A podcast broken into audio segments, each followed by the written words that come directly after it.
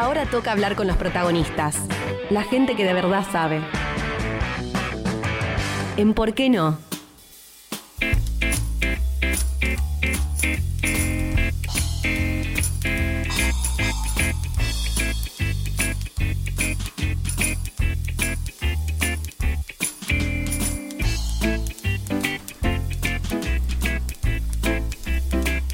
Bueno, y pasadas las 19 y 38, casi puntual, estamos en línea, como anticipábamos recién, con un querido músico, poeta, compositor, Mati Mormandi, así que ya le damos la bienvenida. ¿Cómo andas, Mati? Buenas noches. Hola. Hola, buenas noches. Ah, se escucha Hola. bien. Bien. Bueno, esperamos que la, que la señal no nos eh, traicione y si no, paciencia. Y si no, paciencia. ¿Vos dónde estás ahora, Mati? Para ubicarnos físicamente. Estoy, en, en Sicardi, en, el eh, municipio de La Plata, pero allá cerca de las vacas ya. Ah, mira, estás ahí pastando al límite. Sí, estoy pastoreando. Estás pastoreando ahí. sí. sí. Qué buena onda. Bueno, tenemos un rato para, para conversar no solo de música, sino de, un montón de cosas, del arte, de, tu actualidad. Em, como ya hemos hablado un poco fuera del aire, pero vamos a contarle a, los oyentes, yo hoy justo desde la radio publicábamos un, anuncio tuyo que nos contaste un par de, cuestiones em, en relación a, a, cómo vos vivís la música, la composición, eh, como por dónde te, vibra, ¿no? Em, me resultaba muy interesante empezar contando así, vos después me vamos por donde, por donde surja, eh, que con tu primer CD solista, que fue en el 2002, ¿no? Eh, más o menos. Más o menos. Sí. Eh, no, 2000, sí, sí es cuaderno, cuaderno abrido, sí. Cuaderno abrido, no sé, decime vos. Vos sabés más que yo. Sí, sí, sí. no, dale, dale, dale. Seguí, seguí. Si no, ah, empezamos a abrir paréntesis y no terminamos más. no, bueno, yo leí por ahí que era por el 2000, sí, 2002, entendí. Sí, sí, Nada, me, me resultaba interesante esto de que decidiste directamente como comprar CDs copiarlos y, ponerlos a circular, regalarlos, ¿no? Em, y algo que me dijiste que me gustó, que lo quiero traer para compartir, que vos me decías que yo te digo, pero ¿por qué hiciste esto, no? Y me decías que esto mm. vos sentís que tiene, que hace sentido y que cierra lo que sería eh, el ciclo de la comunicación. Eh, que justamente es esa magia que, bueno, que a vos te hace ponerte a componer y que después llegue a destino. ¿Cómo fue un poco como esa necesidad surgida hace ya más de dos décadas? Y bueno, de, de ese momento a esta parte iremos llegando. Sí, y bueno, es una bisagra. Yo nací en 1975. Eh, o sea, viví el telegrama, que venía con cuatro palabras mal escritas, esperar 20 años el teléfono, claro. no sé, cosas así, ¿viste? Y la máquina de escribir, yo escribía máquina ya de chico. Y después, bueno, vimos cómo se inundó todo de computadoras y bueno, esta revolución espectacular. Eh, del, siglo pasado a este yo me siento como un embajador porque heredé un montón de cosas por mi edad y bueno, y por la suerte que tuve. Sí. Eh, entonces, bueno, en, en ese momento cuando yo estaba arrancando, fue antes del 2000, ah no, fue alrededor del 2000. Eh, que empezó a ver esto de Napster, bueno, empezó a circular la música por internet. Sí. Yo que sé, hay gente joven, la mayoría por ahí le resulta re arcaico lo que estoy diciendo, pero para mí fue algo que me algo que me pasó en mi vida y vi cambiar el mundo como un cachetazo y yo siempre los cachetazos o los esquivo o los devuelvo, ¿viste? Bien. Así que mi manera fue esa, fue decir, bueno, a ver qué onda de repente la música circula robada por internet, Madonna está enojada porque no puede cobrar derechos y tiene que ponerse a trabajar. Eh, entonces yo directamente entendí que ya no iba a poder esperar nada de un disco más que el disco llegue a la gente y que la gente llegue a mí y toda esa magia que, viene sucediendo. Así que bueno, los regalé. ¿Y cómo te fue con eso? me fue muy bien porque yo compré 100, los copié, los regalé y después no paré de tocar nunca. O sea, como que empezaron a reproducirse inesperadamente. O sea, no sé hasta dónde llegaron en, estos últimos 20 años. Qué bueno encontrarte uno de esos CDs, ¿no? De esos 100 copiados. Sería eh, casi una, reliquia. Una botella tirada al mar, que vuelve. Sí. sí, son cosas lindas, yo qué sé, yo le busco la vuelta, trato de hacer las cosas diferentes, real, lo posible, lo que se me ocurre lo hago, ¿entendés? De una. yo creo que es tan, es tan ridículo la realidad, o sea, no creo ni siquiera que exista algo llamado realidad, pero bueno, existe tanto que la nombra, hay cosas que las nombramos tanto que parece que existieran, pero en verdad no existen por ejemplo, eso te iba a decir, por ejemplo, ¿qué cosas no existen para vos de las que más nombras?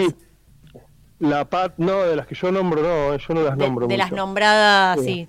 De La realidad, la verdad, la uh. libertad, la patria, son terribles. La salud. Las que estás tirando, te digo, son terribles. La normalidad también podríamos sumar. La, norma la, salud en este momento, uff. Sí, la gente. La gente dice, Dice, dice, ay, cuánta gente, ya son lugar y decís, cuánta gente, ¿viste? como si vos no fueras. ¿Viste? No, no, vos sos un orangután que está analizando lo que está pasando del otro lado, ¿viste? Y es la mm, gente. Bueno, en el periodismo se usa bastante erróneamente esto de, contabilizar. La gente dice, la gente hace como audiencia, ¿no? Eh, pero bueno, y otra cosa, eh, también esto de que hablábamos, vos buscás crear opciones a lo que hay. ¿no? Digo, con esto de los CD fue como un, me imagino que fue como un, atajo, por lo que contás, a, esto de que la música, bueno, ya empezaba a circular de otra forma. Em, yo tengo acá apuntado que vos sacás en el 2005 por el Club del Disco eh, lo que fue tu, quizás tu, tu, primer álbum debut, como le llamabas, eh, se llamó Cambalache. Em, y bueno, y, ese fue como también otro hito, o te cambió algo eh, haberlo sacado por el Club del Disco o no? Sí, sí, sí, eso fue muy importante porque fue la primera cosa publicada, se fabricaron mil y pico de copias y el Club del Disco era espectacular. En esa época hacían como un eh, por suscripción. Era una revista de música que vos pagabas por mes y todos los meses te mandaban un disco bastante selecto, digamos, del catálogo de ellos. Te lo elegían, ¿no? Además, era te seleccionaban un disco, sí, me acuerdo. Sí, así que, eh, no sé, yo saqué el disco, apenas me lo entregaron, me fui a España, eso fue una cosa totalmente incoherente que hice, pero bueno. ¿Por qué? ¿Qué eh, onda? Sí, porque saco mi primer disco y me voy a España, o sea, en vez de quedarme acá a tocar y a, armar la banda o a, no sé. Pintó ahí. Ah, pero te fuiste a vivir, no es que te fuiste de viaje. Me fui, me fui con un pasaje de ida y sin plata. Ah. Así que medio que me fui a vivir, ¿no? Claro. Yo decía, volveré. Claro, y todavía no estaban los streaming tan instalados como ahora. En ese momento era, acabas de sacar un disco, estás allá, no hay chance. 2005, claro. yo no tenía ni celular, nunca había tenido un celular, me lo compré allá porque estaba angustiado ya, ¿no? Encima llegué en verano a España, va, esa es otra cosa. Pero el Club del Disco colocó el disco en todo el país. Claro. Así que eh, estuvo muy bueno eso. Me ayudó a armar el circuito por la Argentina, que es lo que más me interesa del mundo prácticamente. O sea, tocar por Argentina. Hmm. Armé un circuito muy hermoso y lo empecé a repetir hasta que se puso increíble y después vino la pandemia. Oh.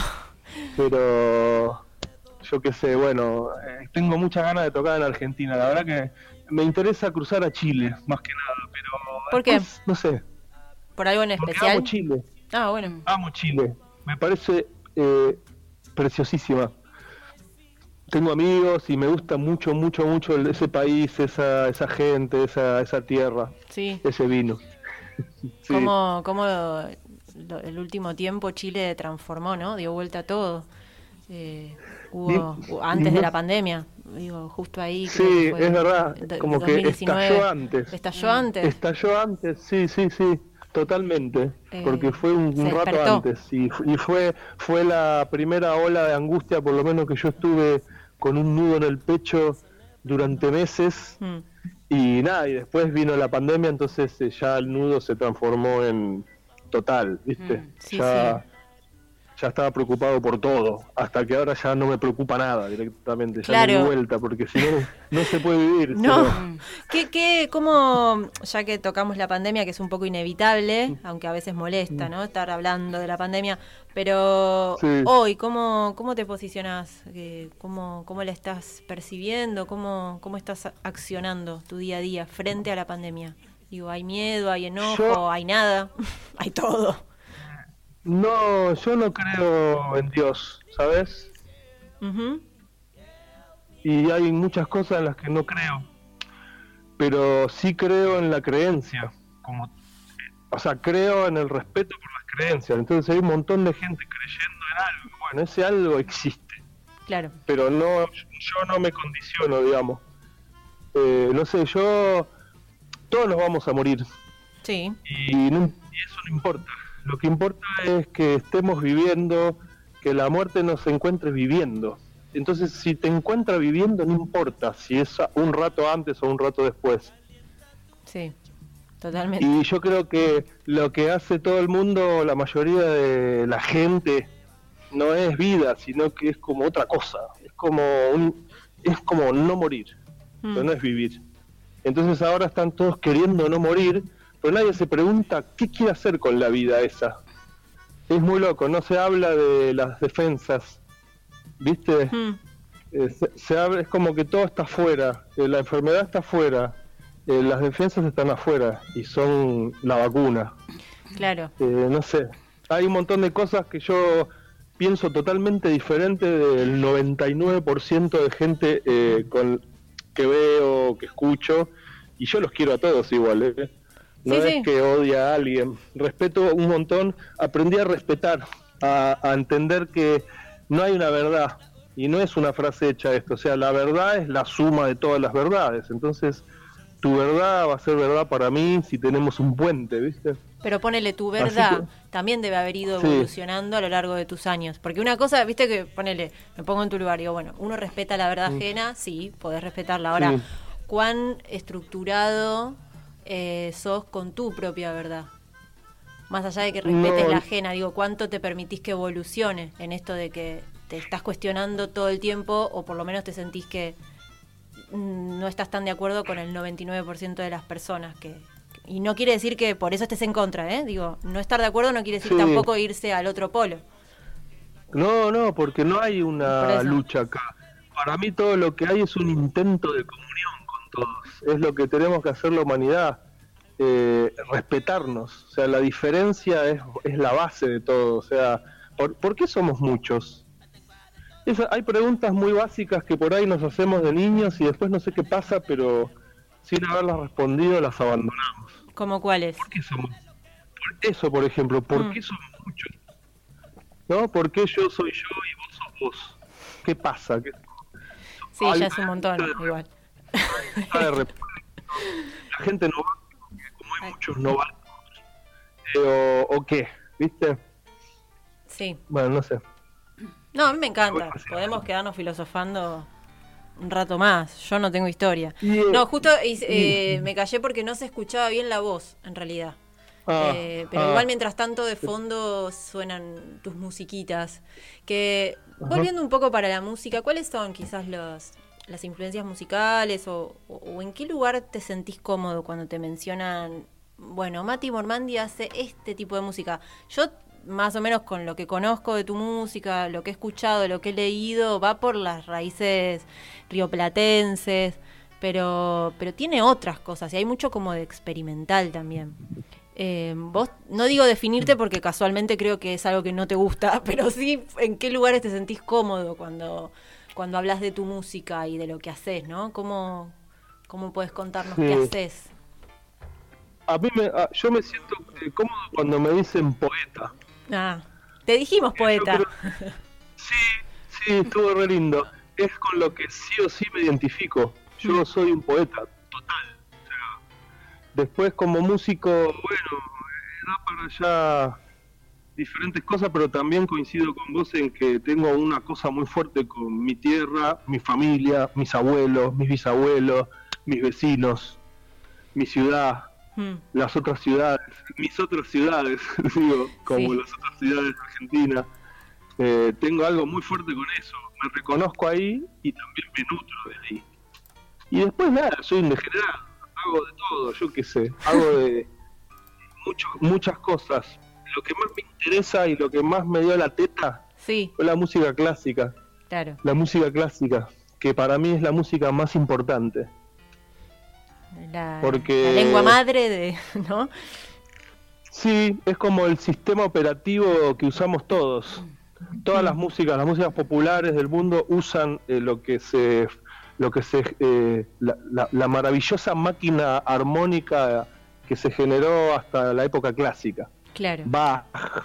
Sí. O sea, eh, la música llegó ahí a un punto máximo. Después de ahí solo descendió hasta hoy.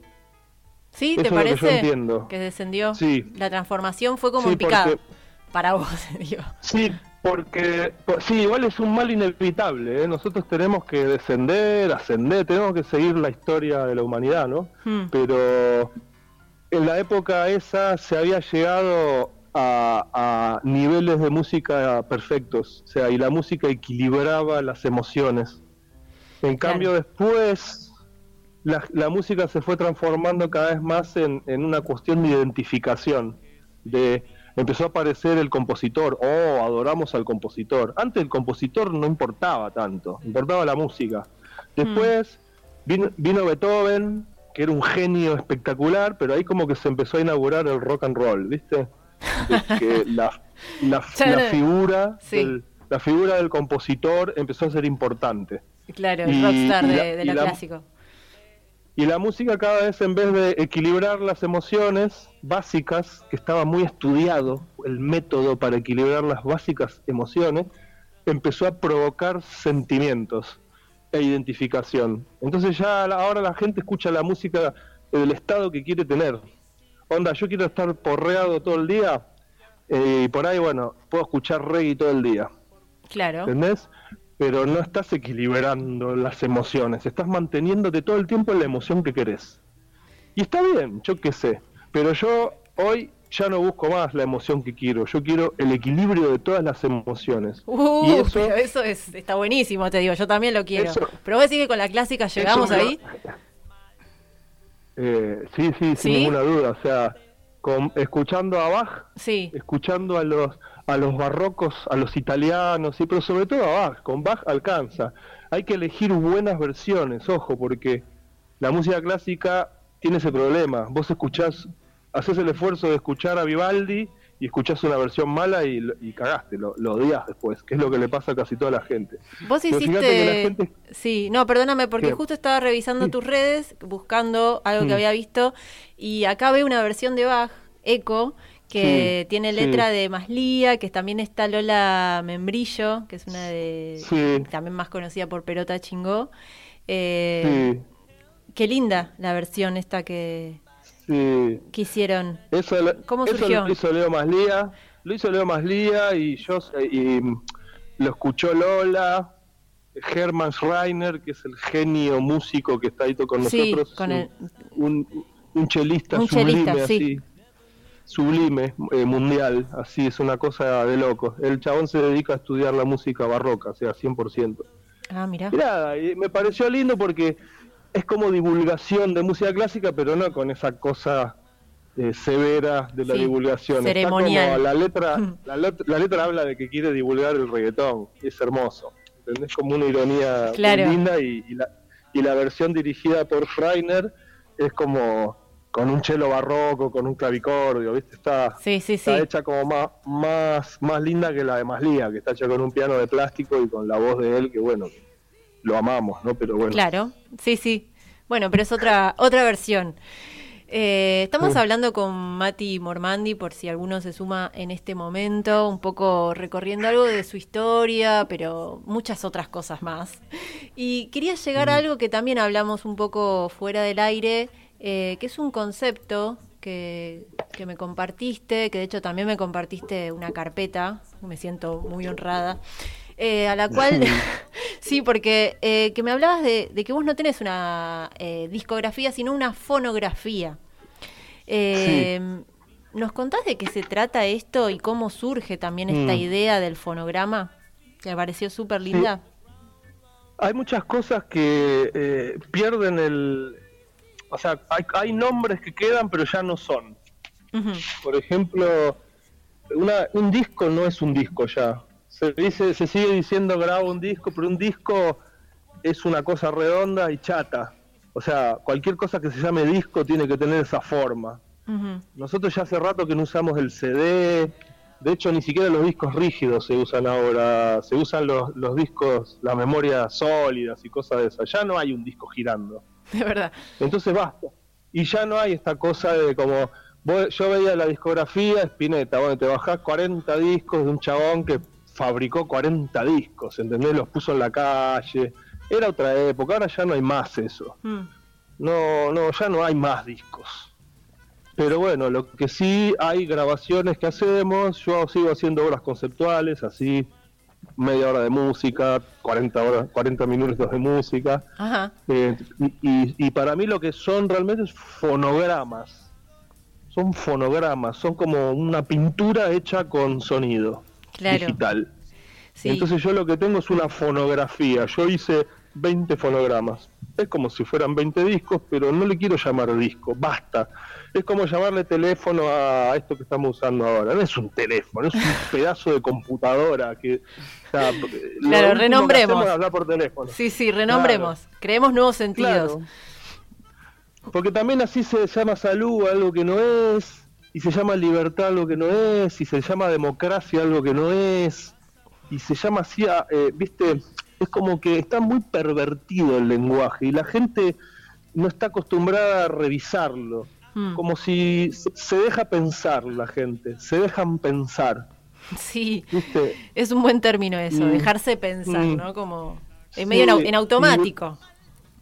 Claro, y yo cuando cuestiono las cosas, bueno, mucha gente dice, se quedan flayando con ponerse a discutir conmigo, con elaborar pensamiento entre dos, y otros se reenojan ¿Y por qué se, enojan? violentos cuando, no sé, siento que hay una angustia existencial. Hay una angustia existencial detrás de las preguntas profundas. Sí, claro. Y de las simples yo creo que también, ¿eh? O sea, o de ¿Eh? lo que de las preguntas simples o que son fácil de enunciar, no quiere enunciar, no denunciar. Sí. Eh, pero también eh, digo que es el amor, sos feliz, mm. no sé, cosas, ¿no? Que es la muerte, es fácil de enunciarlo, pero andar a responderlo.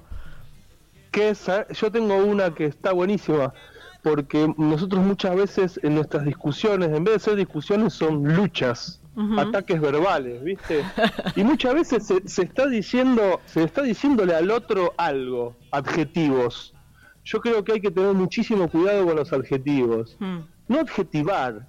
El adjetivo es la palabra más chota de las que hay. Son mucho más interesantes los sustantivos y los verbos. Los verbos. Un adjetivo es un juicio.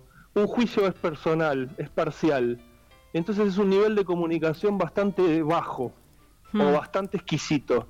Viste, cuando están dos personas eh, con un tema conflictivo tienen que hablar muy bien y no ponerse adjetivos. Simplemente decir, mira, quiero esto, necesito esto, no me gusta esto, no sé. Me gusta, ¿eh? Me gusta esa posición. Y está bueno intentar mm. implementarla, ¿no? En, cualquier tipo de vínculo donde te encontrás discutiendo algo, bueno, eh, porque entra en el juego también la interpretación, que bueno, eso es otro tema. Eh, y ahí es donde la gente le dice, te, dicen, vos sos tal cosa, o cuando alguien está enojado con otro, eh, ¿qué es, tal cosa? Yo la pregunta que haría es, ¿qué es ser? Uy, ahí le rematás y el otro te queda rebotando. ¿Qué?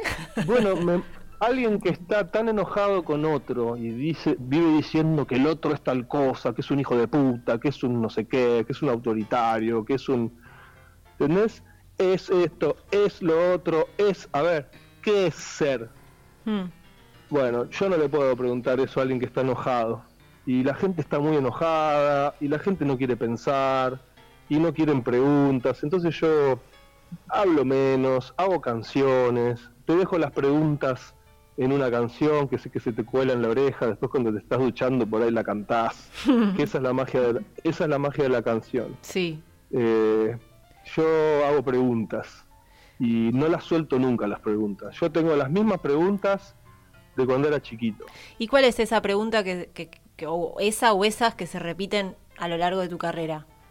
Digo, que, que aparecen en distintas canciones. Claro, viste que, qué sé yo, quizás uno tiene más un tema, así como la vida. Mm. Eh, y bueno, hay, hay algunas canciones que son una pregunta directamente. Por ejemplo, una se llama ¿Quién va a quedar?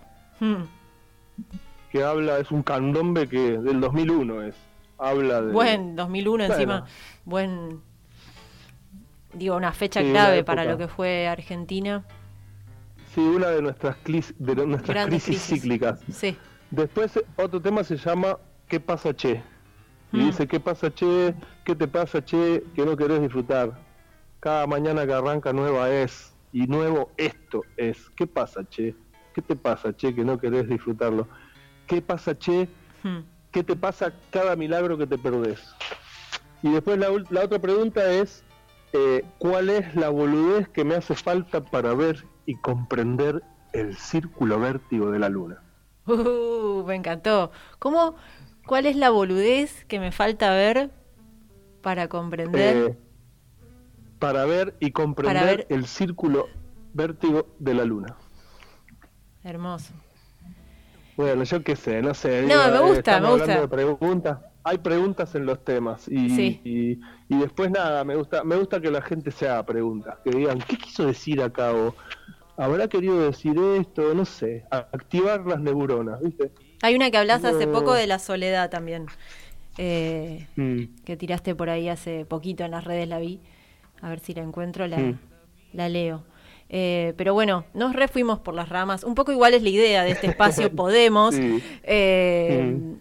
Pero bueno, no sé si ponerle, eh, tenés ganas de contarnos ahora, si, si te, te suma también a vos, ¿no? Aprovechar el espacio para, para difundir un poco en qué estás o en qué te gustaría estar.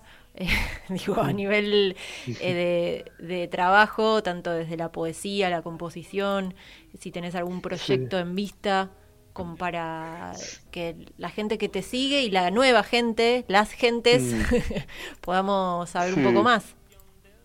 Bueno, yo estoy a full, yo no paro nunca. Eh, y lo que estoy haciendo ahora es un libro con, eh, escribiendo en pentagrama, con los arreglos y todo, todos los temas que compuse, que son como 150 temas. Así que hace meses que laburo en escribir todo eso para hacer un libro con las letras las, para que se puedan tocar y se puedan arreglar en grupo o no sé.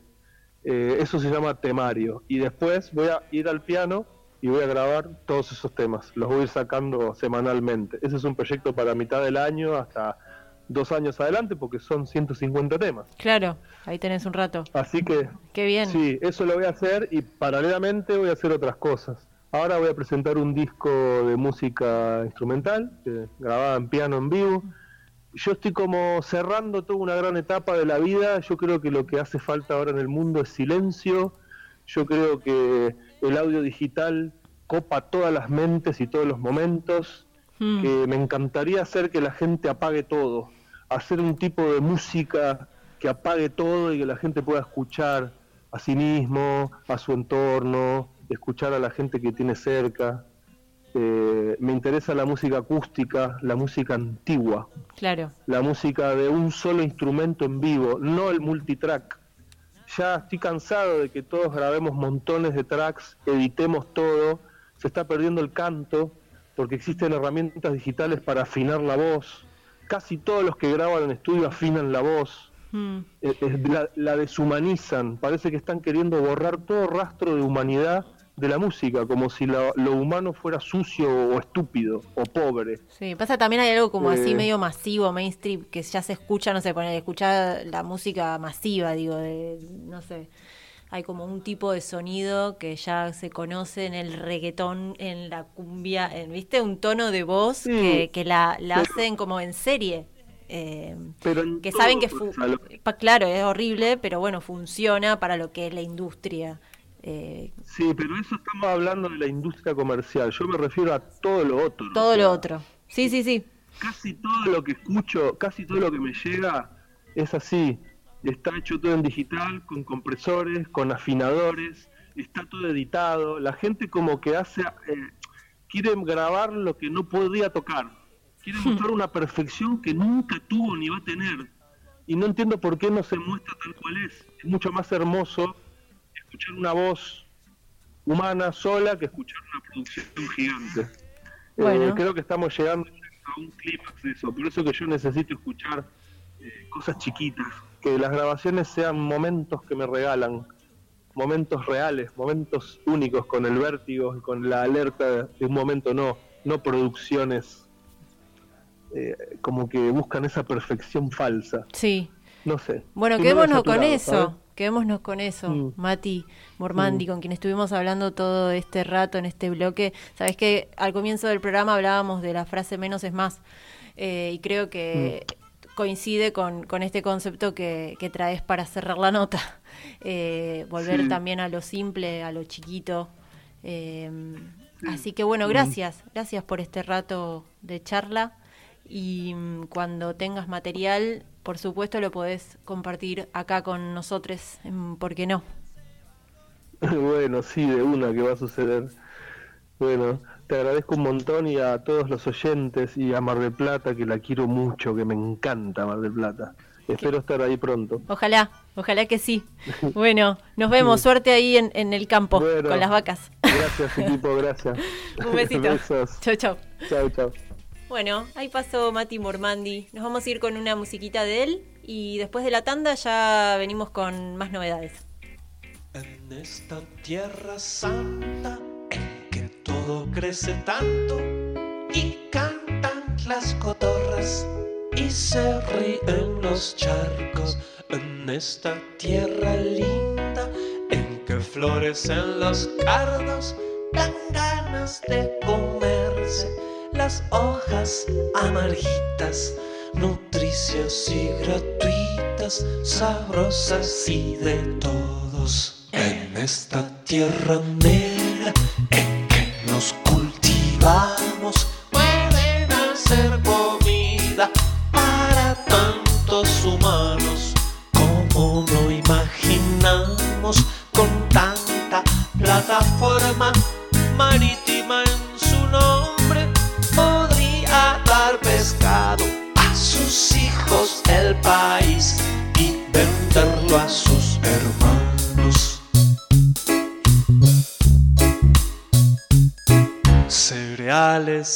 minerales, delicias de la tierra, energía de ancestros, de vientos y de aguas, de soles y glaciares, de genios cotidianos.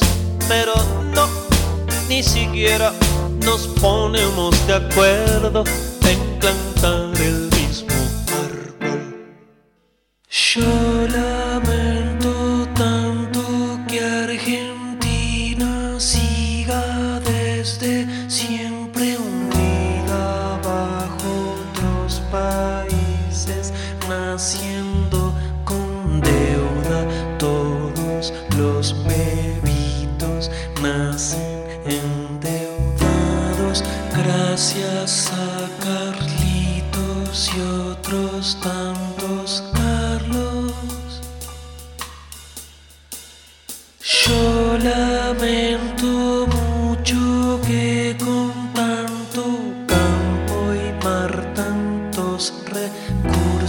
sigan esperando la tonta